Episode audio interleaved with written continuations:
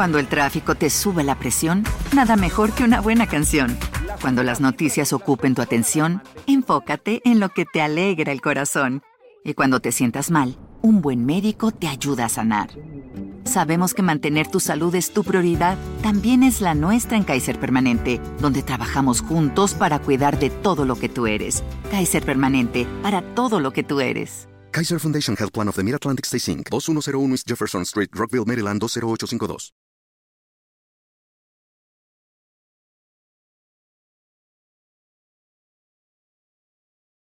Al interior del hogar de la familia Irwin se encuentra la habitación de la bebé Lisa, integrante más pequeña y consentida por todos. Ahí se guardan decenas de juguetes, regalos, disfraces y recuerdos, pero sobre todo se guarda la esperanza de que algún día Lisa vuelva a dormir en su cama que ha estado vacía durante los últimos casi 12 años. Apenas tenía 10 meses de edad cuando desapareció de su cuna Cientos de especulaciones y acusaciones se generaron en torno al incidente, entre los cuales la propia madre llegó a ser señalada no solo por la desaparición, sino por presunto homicidio.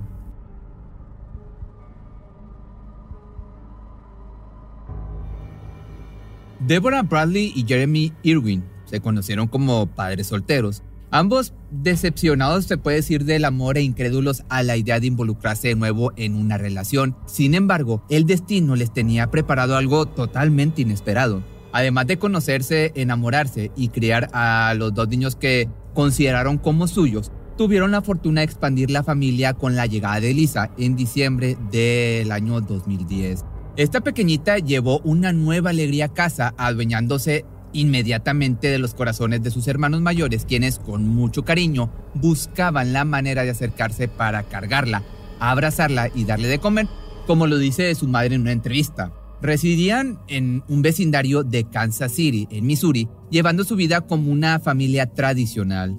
Se reunían los domingos con los vecinos a comer barbacoa y charlaban mientras los niños se divertían. En cuanto a la bebé Lisa, como la llamaban en casa, siempre era acreedora de elogios y cariños por ser tan simpática, juguetona y risueña. Pero toda esa facilidad se esfumó el trágico día en que por alguna razón desapareció de su cuna sin dejar huella.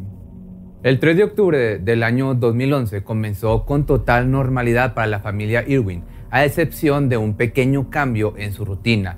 Jeremy pasaría de tener un horario laboral fijo a rotar turnos debido al proyecto que comenzó a desarrollarse en su trabajo.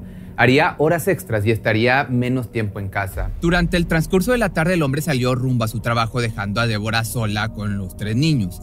Era la primera vez que pasaría mucho tiempo sin el respaldo de su esposo, por lo tanto, se sentía algo preocupada y ansiosa, entonces decidió llamar a una de sus amigas para que le hiciera compañía.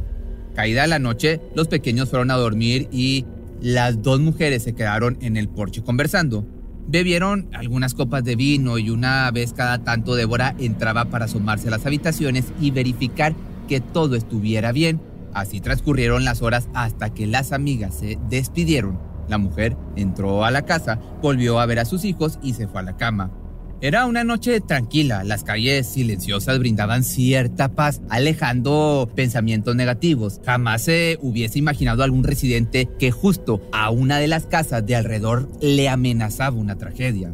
Alrededor de eso de las 4 de la madrugada llegó Jeremy a reunirse con su esposa e hijos. Fatigado luego de haber doblado turno, solo esperaba mirar a los niños e irse a la cama a descansar, pero cuando se acercó a la puerta se percató de algo muy inquietante. La puerta estaba abierta. Le pareció extraño, mas no perdió el control imaginando lo peor. Primeramente, caminó hacia la recámara principal donde vio a uno de sus hijos y su esposa.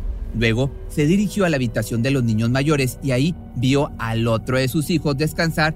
Sin embargo, al entrar al tercer cuarto, donde dormía Lisa, quedó completamente paralizado. La niña no estaba en su cuna. La bebé no está en la cuna, la bebé no está, desapareció de lo que gritaba desesperado a su pareja mientras la sacude para despertarla. Inmediatamente Débora sale de su sueño profundo y pregunta, ¿cómo que no está? Tiene que estar en la cuna, ¿dónde más estaría? Ese pequeño diálogo de confusión e incertidumbre fue la brecha que dio inicio a la peor de sus pesadillas. A los pocos segundos, el pánico ya se había apoderado de la casa, los padres gritando desesperados, Los niños asustados sin saber qué sucedía. Busquen a su hermanita, era lo que decía la mujer. Registraron entonces todos los rincones de la casa. Era imposible que una niña de tan solo 10 meses de edad saliera de, su cuna por su propio pie. El hombre entonces inspeccionó parte trasera de la casa y no había rastro de la pequeña, entonces comenzaron a temer lo peor. Acto seguido llamaron a la policía. Se percataron de que también habían desaparecido tres celulares, los cuales habían estado en la mesa horas antes, y pronto desplegaron un operativo de búsqueda cubriendo alrededores, bosques cercanos y sobre todo el interior de las casas de los vecinos. Todos ellos amablemente cooperando e incrédulos a los acontecimientos. Sin embargo, de nada serviría la cooperación de los habitantes, pues los rastros de Lisa parecían inexistentes.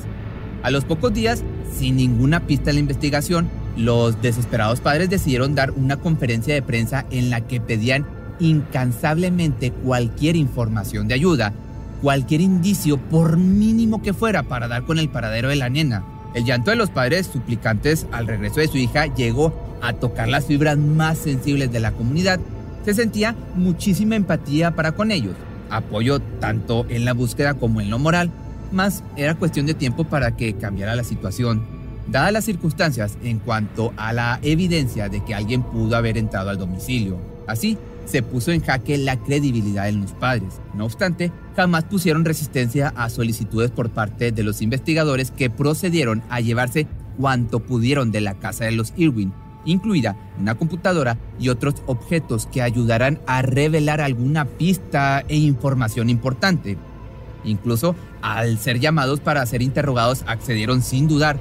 Lo mejor para la investigación era disminuir al máximo las sospechas de personas inmediatas a la niña desaparecida y así proseguir con las averiguaciones correspondientes, pero nada salió como esperaban. De pronto, la policía se encontraba en su puerta con órdenes de allanamiento, pasando por alto a los padres que no comprendían en lo absoluto el cambio de dinámica entre autoridades y víctimas, o supuestas víctimas como lo creían los detectives. Sumaron 12 horas de interrogatorio con Débora, encerrada en un pequeño cubículo rodeada de uniformados que la señalaban como presunta culpable.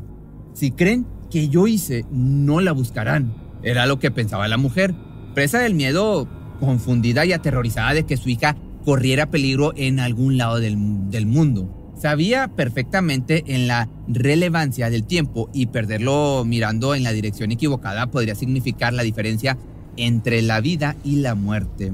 Por su parte, Jeremy había declarado el cómo encontró el domicilio al llegar. Comentó haber visto una ventana abierta y la puerta sin llave pero los detectives no confiaban plenamente en sus declaraciones, más aún después de hacer una prueba en la que intentaran entrar por la ventana, a través de la cual resultó totalmente imposible. Creció tanto la desconfianza para con los padres que los oficiales se encargaron de buscar mediante las cámaras de seguridad de trabajo de Jeremy pruebas para confirmar que la ausencia del domicilio al momento de la desaparición fuera verdadera. Pero pese a que se validó el hecho, no fue motivo suficiente para quitarle los ojos de encima, especialmente en la madre. La idea de un intruso en el hogar se desdibujaba cada vez más para los investigadores. Su seguridad, al resaltar que nadie pudo haber entrado por la ventana, debió llevar las especulaciones hacia el hecho de que la puerta se encontraba abierta, pero parecían ignorar esos detalles. Quizá no había manera de probarlo, así que el pasar de los días solo ponía más en tela de juicio la versión de Débora. Sus palabras parecían guardar secretos que no quería revelar, por lo que la interrogaron una y otra vez. Lo curioso era que entre más hablaba, más se confundía. La mujer aseguraba haber tomado una o dos copas de vino antes de ir a dormir aunado a que la última vez que vio a Lisa fue alrededor de eso de las 10.30 de la noche. No obstante, en otra ocasión, esas dos copas de vino aumentaron a cinco y así sucesivamente hasta que reconoció haber estado muy confundida en la supuesta hora en que vio a su hija por última vez. Terminó por aceptar que eran las 6.30 de la tarde cuando revisó la cuna. A partir de ahí, perdió la noción del tiempo. Si pudiera volver atrás y cambiar lo que pasó esa noche, hubiera decidido no beber. Quizá, de no haberlo hecho, habría escuchado a quién entró y habría evitado que se la llevaran. Esto lo reconoció en una entrevista posterior al caso. A partir de ese día le persiguió el remordimiento de no haber podido proteger a su hija por tener algunas copas de más. Incluso el no recordar con exactitud lo sucedido hizo que la investigación tomara un rumbo que no debió tomar, afectando para siempre el resultado. Desgraciadamente, detectives, policías y demás autoridades se dejaron llevar por las estadísticas que apuntan a que en más ocasiones de las que se espera, los padres salen en entrevistas y programas de televisión rogando por el regreso de sus hijos, pero tiempo después son ellos mismos quienes confiesan el crimen. Sin creer el modo en que se desenvolvía la búsqueda de Lisa regresando a donde estábamos, lo único que pudo hacer Débora fue solicitar el someterse a la prueba de detector de mentiras. Quería hacer ver a la justicia el grave error que cometían, entonces aceptaron su solicitud. Pensando en que finalmente le creerían, comenzó a contestar las preguntas que una tras otra le lanzaban esperando confundirla. Usted es una pésima madre y está mintiendo y lo sabe, le dijo un agente del FBI. La acusada no podía creer lo que estaba pasando. Le exigían confesar, pero ella se negaba a confesar algo que jamás habría hecho, como dañar a su propia hija. Además, el investigador Bill Stanton asegura que las fuerzas de la ley tienen totalmente permitido mentir para obtener una confesión. Por ejemplo, en este caso, decirle a la mujer que falló en la prueba de polígrafo y así acorralarla. Este fue el punto de quiebre entre la familia y la justicia. La confianza mutua resultaba inexistente y estos decidieron apartarse para seguir el caso. Con esta decisión tan cuestionable, se posicionaron aún más en el centro de la investigación. Entonces, se procedió a utilizar perros detectores de cadáveres, pues la hipótesis de que Lisa no solo estaba desaparecida, sino que ya estaba sin vida, retumbaba muy fuerte en las llamadas corazonadas de los detectives. El equipo entonces llegó con los caninos e inmediatamente recorrieron la casa hasta que de pronto el perro detectó algo en el suelo junto a la cama de la habitación principal. Jamás se pudo determinar qué fue exactamente lo detectado por el animal. Sin embargo, la palabra sospechoso se escribió con letras mayúsculas en la frente de ambos padres. Fue una cacería de brujas, como si la gente quisiera pensar lo peor, y eso me dolió más que la culpa. Así se mantuvo la situación, investigando cada vez más las pruebas supuestamente incriminatorias hacia los Irving. Pero todo estaba a punto de cambiar cuando la policía puso sobre la mesa la teoría de otro sospechoso, luego de que tres personas confesaran haber visto a un hombre llevando un bebé en brazos aquella noche del 4 de octubre. El primer avistamiento venía de un hombre cuyo trabajo en turno nocturno le hizo salir alrededor de las 12 de la noche en su auto. Mientras conducía, vio al sujeto con un bebé cuya ropa era insuficiente para el clima frío de octubre. Le causó cierta inseguridad e inmediatamente llamó a su esposa para decirle que cerraran las puertas con llave y las ventanas. Sin embargo, no se detuvo a cuestionar al sujeto sobre su sospechosa caminata. Esa misma noche se registró la denuncia de un contenedor que se incendiaba justo en la esquina de la casa de la familia, pero lo que parecía un hecho aislado resultó mucho más abrumador, pues luego de revisar los desechos se encontró ropa de bebé quemada. El segundo avistamiento se descubrió por medio de una cámara de seguridad ubicada a un kilómetro y medio del lugar de los hechos. Se detectó a un hombre caminando saliendo de un área boscosa. Su apariencia despertó muchísimas incertidumbres, pues coincidía con la descripción que dio otra persona que también fue testigo de ver un hombre con un bebé en brazos. Este iba en motocicleta saliendo de su trabajo aproximadamente a las 4 de la mañana. Quiere que lo lleve, quiere que llame a alguien. Ese bebé necesita una manta, le dijo el motociclista, a lo que el sujeto respondió que no. Una semana después de eso, el testigo se enteró de la desaparición de Lisa.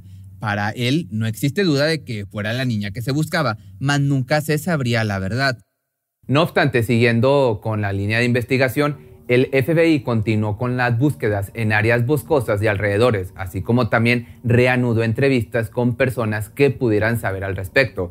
Gracias a esa investigación surgió el nombre de la posible identidad del sujeto. Su nombre era John Tanco, mejor conocido como Jersey, y muy bien identificado por la justicia debido a su historial de delincuencia. El hombre era asiduo a las sustancias ilícitas y tenía fama de entrar a casas vacacionales mientras los dueños no estaban. Así sobrevivía y robaba en los domicilios. De esta manera todas las pruebas apuntaban hacia él, aún más cuando la descripción de los testigos coincidió con su fisionomía, pero lo más impactante fue que otras personas comentaron haberlo visto alrededor de las 11.30 de la noche, merodeando la calle donde residían los Irwin.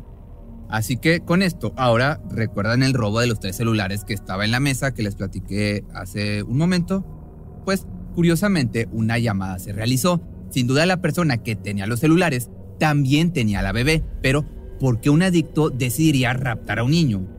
El número al que se comunicaron correspondía a Megan, el vínculo amoroso de Jersey. Su relación era más esporádica que estable, pues en realidad la chica buscaba por todos los medios separarse del hombre. Sin embargo, antes de dejar de verlo le hizo saber su deseo de convertirse en madre.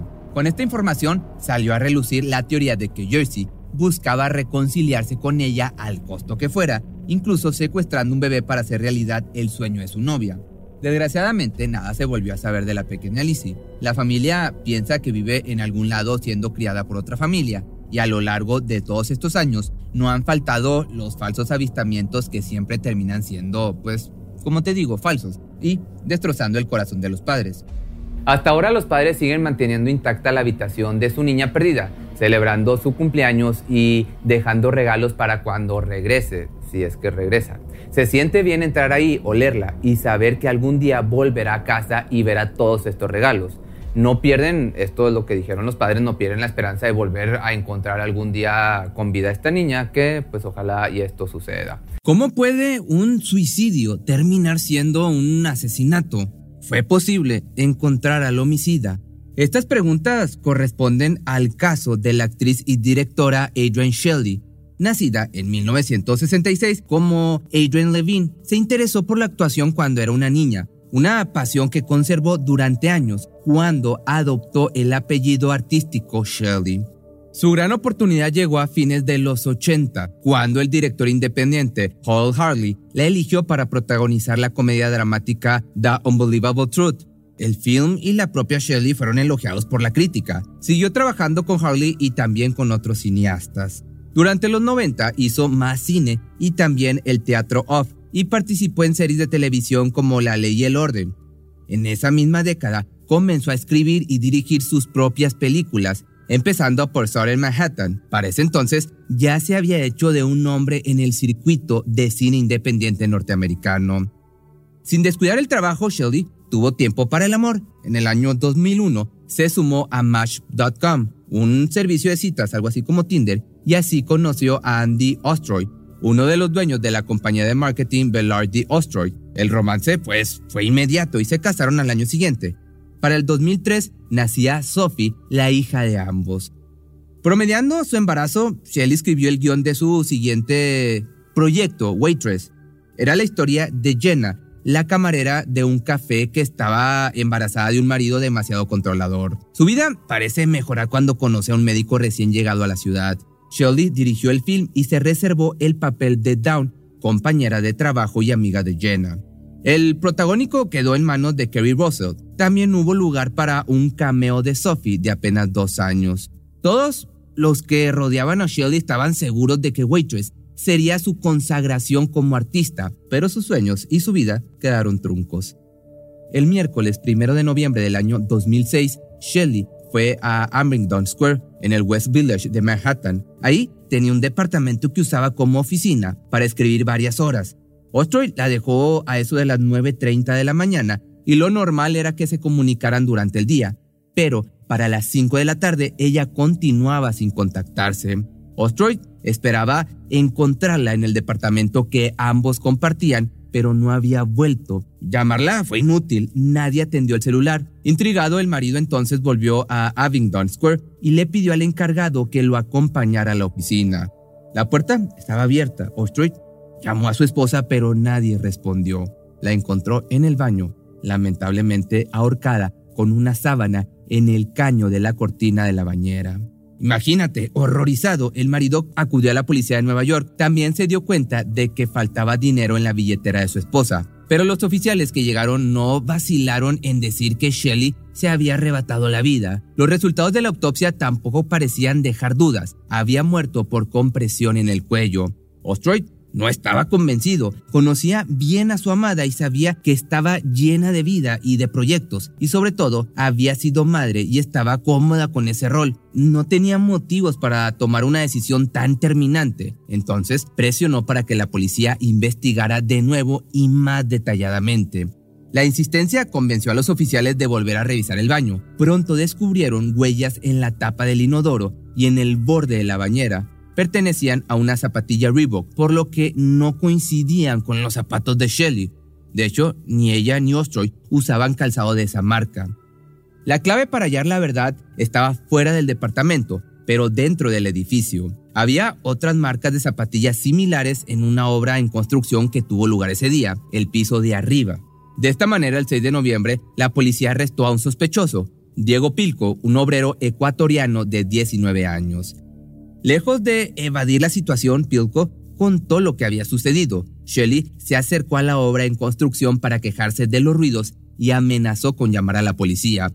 Pilco se alarmó. Era un inmigrante ilegal, como seguramente ya te imaginabas, y pues podrían detenerlo. Entonces le tiró con un martillo la mujer no quedó dañada, pero huyó corriendo al departamento. El joven fue tras ella y la alcanzó en la puerta. Ella lo abofeteó y él golpeó a la chica en la cara, haciéndola caer. Un golpe que la dejó inconsciente. El hombre este, Pilco, creyó que ya le había arrebatado la vida. Para que su situación no empeorara entonces, simuló el ahorcamiento de Shelley. De igual forma, la confesión del ecuatoriano no fue del todo satisfactoria para la policía, porque no habían encontrado marcas de golpes. La autopsia además había arrojado que Shelley aún estaba viva cuando su verdugo le cortó la respiración. El sospechoso fue llevado a juicio en el año 2008, donde narró una versión distinta de lo ocurrido. Ahora dijo que vio a Shelley en el ascensor y la siguió hasta el departamento para robarle. Ella lo sorprendió y quiso llamar a la policía, pero él la atrapó, forcejearon y la víctima se golpeó la cabeza. Pilco la estranguló con la sábana y llevó el cadáver al baño. El acusado también reveló que necesitaba el dinero para pagarle una deuda a quienes lo habían ayudado a ingresar ilegalmente al país. Por eso, además de trabajar, solía incurrir en robos menores. Este hombre fue condenado a 25 años de prisión sin derecho a libertad condicional. Adrian Sheldon había muerto, pero no su legado. Waitress finalmente fue estrenada en el año 2007 y cosechó alabanzas. En 2016 llegó a Broadway la adaptación como obra musical que se volvió aún más exitosa. Por su parte, Ostroy dirigió el documental Adrian, estrenada en el año del 2021 por HBO. Funciona como, digamos, tributo a la directora y a modo de terapia para enfrentar el dolor. Incluye testimonios de Sophie, que si bien era muy chica cuando su madre pues, fue asesinada, nunca lo olvidó. El crimen de Adrian Shelby pudo ser resuelto finalmente, pero su impacto persiste y no recuerda el valor de la lucha para hallar la verdad. Quizá no hayas escuchado hablar mucho acerca de este caso y puede que con justa razón, pues posiblemente la Iglesia Universal del Reino de Dios esté tratando de ocultarlo.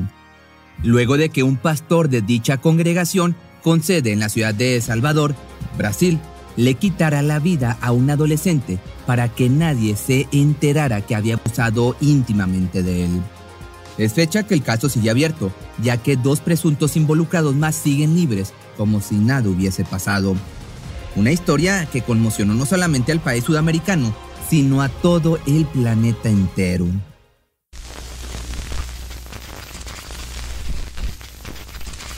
Era un 21 de marzo del año 2001 cuando Lucas Vargas Terra, de 14 años de edad y originario de la ciudad de Salvador en Brasil, llamó a su padre para informarle que estaba con el pastor Silvio Roberto Galiza y que, por la hora, iba a quedarse a dormir en la Iglesia Universal del Reino de Dios. Desde tiempo atrás, tanto él como su familia comenzaron a asistir a la congregación bajo el mando de Galiza. Se sentían muy seguros y contentos ahí, razón por la que Carlos Terra no vio ningún inconveniente cuando su hijo le marcó para avisarle lo previamente mencionado.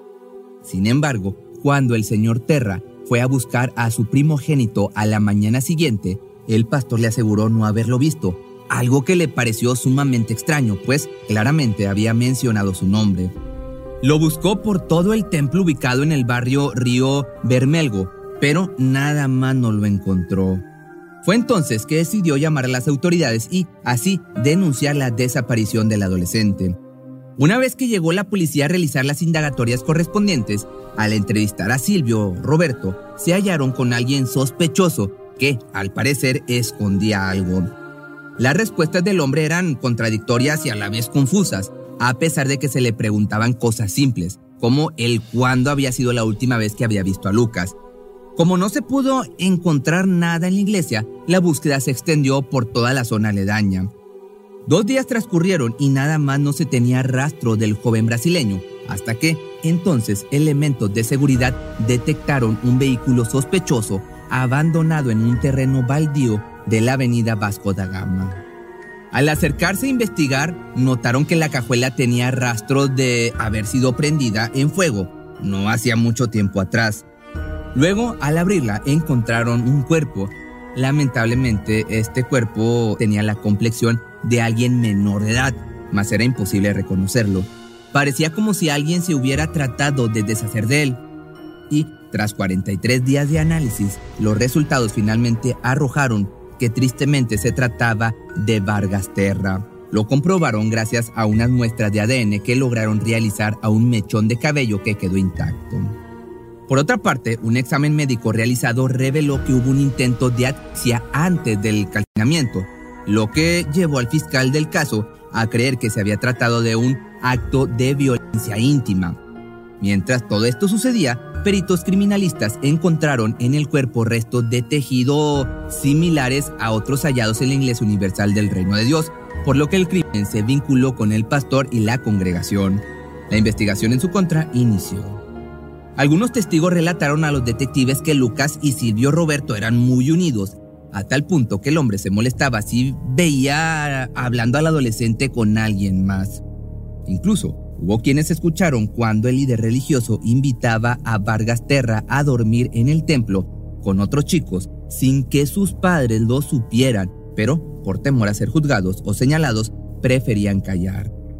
Y por si eso fuera poco, se dio a conocer que Galiza ya había sido expulsado anteriormente de una iglesia por conductas, digamos, inapropiadas, que yo le diría enfermas. Sin duda, tenía todo en contra. Más, durante ese tiempo, todos los involucrados comenzaron a ser amenazados. La Iglesia Universal del Reino de Dios tenía mucho poder y lo estaba utilizando para callar a los testigos, así como para entorpecer las indagatorias correspondientes. No fue sino hasta que Carlos Terra acampó frente a la Fiscalía de Salvador y mandó una carta a la Organización de las Naciones Unidas que Silvio Roberto fue arrestado. Así, el juicio en contra del pastor por fin dio inicio y tras varias denuncias, el 9 de junio de 2004, el hombre fue condenado a 23 años y 5 meses de prisión por homicidio triple calificado, mismos que, tras varias apelaciones, se redujeron a 18 y, posteriormente a 15 años.